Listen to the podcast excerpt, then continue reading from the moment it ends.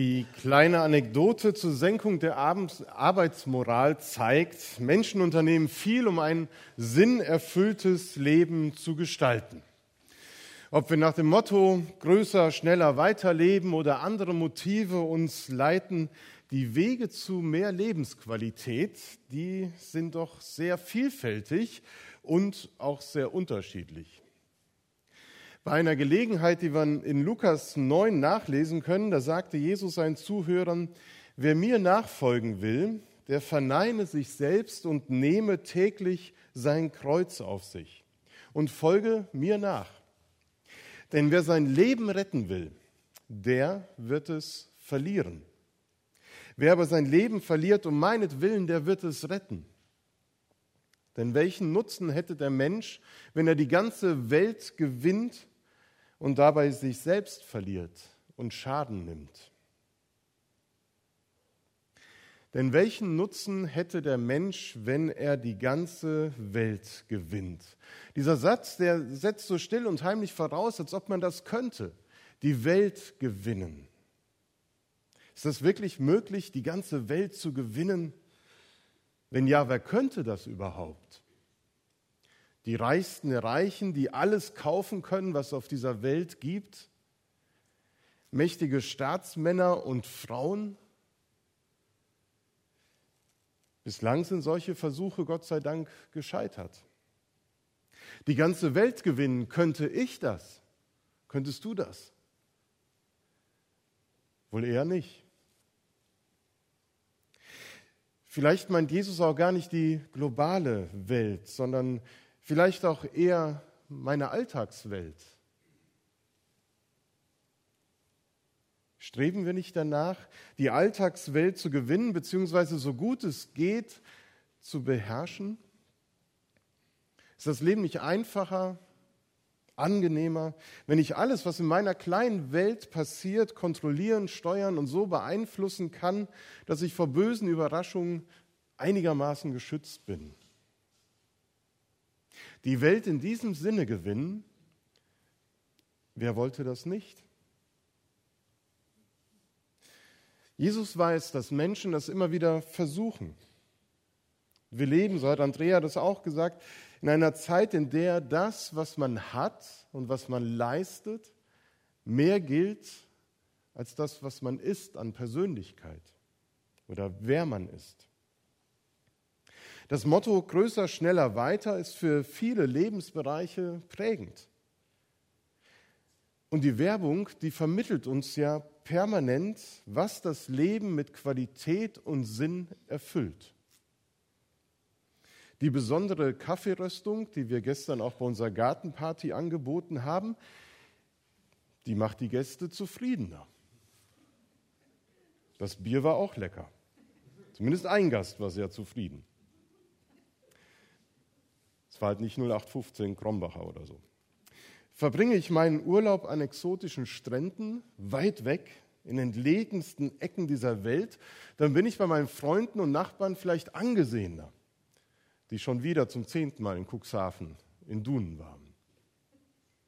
Und je nachdem, welches Auto ich besitze, dann habe ich Freude am Leben durch Freude am Fahren. Es sind so viele verlockende Angebote, die uns beeinflussen wollen.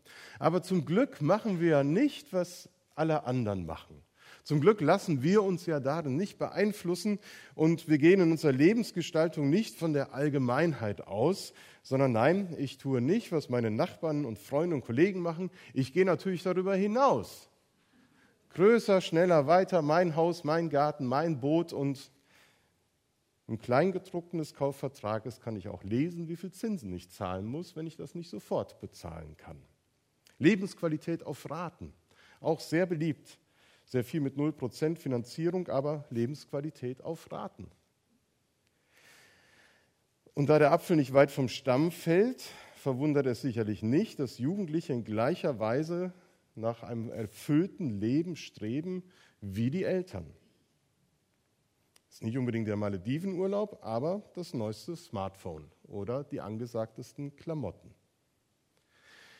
Größer, schneller, weiter. Das Motto. Das geht auf Dauer allerdings an die Substanz. Das ist anstrengend, so zu leben. Und je nachdem, wie erfolgreich man das umsetzen kann und wie man dem Stress irgendwie entgegentreten kann, geht alles gut. Oder es kippt ganz schnell die Stimmung, wenn man merkt, ich kann da nicht mithalten. Denn wie schnell können Lebensträume zerplatzen? Wie rasch können Karrierepläne einen unverhofften Knick bekommen? Oder das Leben wird durch Krankheit, das Alter, Schicksalsschläge jedweder Art eingeschränkt und verändert, begrenzt. Und die bittere Erkenntnis, dass die eigene Alltagswelt, die ich gewinnen möchte, ständig hinter der bunten Bilderwelt oder hinter den eigenen Ansprüchen zurückbleibt, das ist eine große Bruchstelle im Leben.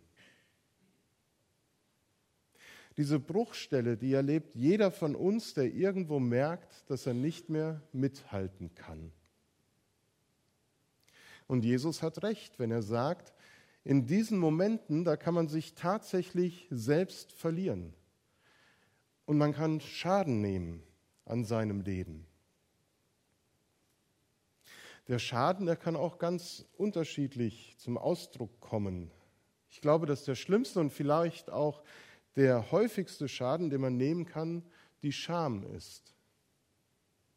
Die tiefe Scham darüber, dass man nicht mithalten kann, dass man nicht mehr dazugehört, wie man immer gedacht hat, dass man nicht mithalten kann im Wettlauf, das Leben zu gewinnen. Denn unser Maßstab für das eigene Verhalten ist ja häufig das Bild, was die anderen sich von uns machen.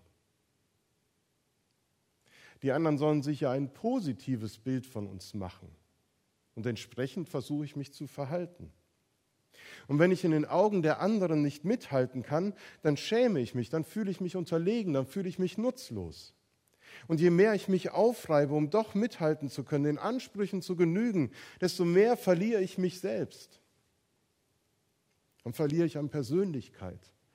Dann ver verliere ich an Profil. Und ich nehme Schaden, wie Jesus sagt. Jesus weiß darum. Und er bietet ein echtes Alternativprogramm an. Vertraue mir und folge mir nach. So einfach. Jesus zu vertrauen, ihm nachzufolgen. Doch wenn jemand mein Jünger sein will, so sagt Jesus, muss er sich selbst verleugnen, sein Kreuz täglich auf sich nehmen und mir nachfolgen. Denn wer sein Leben retten will, der wird es verlieren. Wer aber sein Leben um meinetwillen verliert, der wird es retten. Das, was Jesus hier proklamiert, das ist alles andere als einfach. Das ist hart in unseren Ohren. Wer will schon sein Leben verlieren? Wer von uns will sich selbst verneinen, wo er doch alles daran setzt, endlich Ja zur eigenen Persönlichkeit und zur Vergangenheit sagen zu können? Doch Jesus meint das, was er sagt, ernst. Wer sein Leben retten will, der wird es verlieren. Was soll eigentlich daran verkehrt sein, das einzige Leben, das man auf dieser Welt hat, retten zu wollen? Es gibt so viele Menschen, die versuchen tagtäglich ihr Leben zu retten. Wer von einer lebensbedrohlichen Krankheit betroffen ist, hofft, dass die Forschung doch ein Medikament findet, um das Leben zumindest zu verlängern. Wer würde sich nicht über einen, an einen Strohhalm klammern, um sein Leben zu retten? Allerdings gibt es noch kein Mittel gegen das, was eben alles Leben in Frage stellt. Es ist der Tod, von dem Jesus redet. Alle menschlichen Versuche, diesen zu besiegen und aus dieser Welt zu eliminieren, sind bislang gescheitert. Der Tod aber ist genau das, was unserem Leben so knallhart eine Grenze, ja ein Ende setzt. Egal, was der Mensch auch unternimmt, um sein Leben zu retten, Jesus macht deutlich, dass er durch seine Mühen genau das Gegenteil erreicht. Er wird es verlieren, spätestens beim letzten Atemzug. Sein Leben zu retten bedeutet eigentlich nichts Schlechtes. Man tut nichts Falsches, wenn man sein Leben oder das eines anderen Menschen retten möchte. Im Gegenteil, Gott selbst will ja Leben retten. Er will ja, dass wir leben. Er ist gekommen, um Leben zu retten, durch den Tod hindurch. Was Jesus hier mit deutlichen Worten verurteilt, ist eine Selbstrettung, bei der der Mensch versucht, aus eigener Kraft, durch seine eigene starke Leistung und seine klugen Gedanken ein erfülltes Leben zu erlangen. Wer sein Leben retten will, indem er versucht, den Ansprüchen seiner Umwelt gerecht zu werden, der verliert sich selbst und damit auch an Tiefe und Sinn in seinem Leben. Wer es retten will und nur glücklich sein kann, wenn er mehr und mehr bekommt, der verliert an Persönlichkeit und Wert. Und deshalb brauchen wir einen Perspektivwechsel. Wer das erkennt, der braucht einen Perspektivwechsel. Und Jesus zeigt diesen Wechsel eben auf. Er zeigt einen anderen Weg zu einem erfüllten Leben. Wer sein Leben verliert um Jesu willen, der wird es gewinnen. Es ist eben kein verlorenes Leben. Leider beurteilen viele Menschen bis heute die Qualität des christlichen Lebens so, wie es schon zu Anfängen des christlichen Glaubens getan wurde. Ich habe ein Zitat aus der alten Kirche gefunden, in dem gesagt wird, ein solches Leben als Christ ist miserabel, weil vergnügungslos, traurig und leidensvoll. Irgendwann zweites Jahrhundert nach Christus. Aber es ist kein Verlust, sondern der größte Gewinn. Das meint Paulus, wenn er ausruft, ich will alles vergessen, was da hinter mir liegt und schaue nur noch auf das Ziel nach vorne. Mit aller Kraft laufe ich darauf zu, um den Siegespreis zu gewinnen, nämlich das Leben in Gottes Herrlichkeit.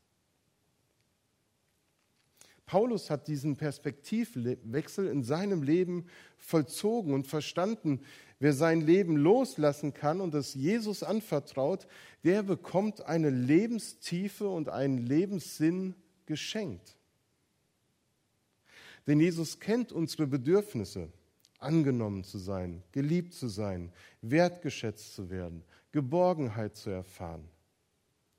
Und Christus sagt im Gegensatz zum Geist unserer Zeit, versuch es doch mal, doch mal andersrum. Lass dein Leben an mich los und du wirst alles gewinnen. Nicht größer, schneller, weiter, sondern kleiner. Beziehungsweise deinem Leben angemessener langsamer beziehungsweise entschleunigt oder etwas kürzer treten im Sinne von entschleunige dich selbst, tritt etwas kürzer, üb dich vielleicht im Minimalismus.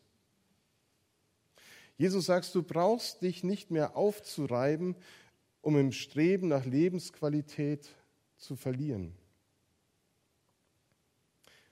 Nein, du brauchst dich nicht mehr selbst aufzureiben und im Streben nach Lebensqualität zu verlieren, denn du kannst darauf vertrauen, dass du deine wichtigsten Lebensziele bei mir entdeckst und mit meiner Hilfe erreichen wirst.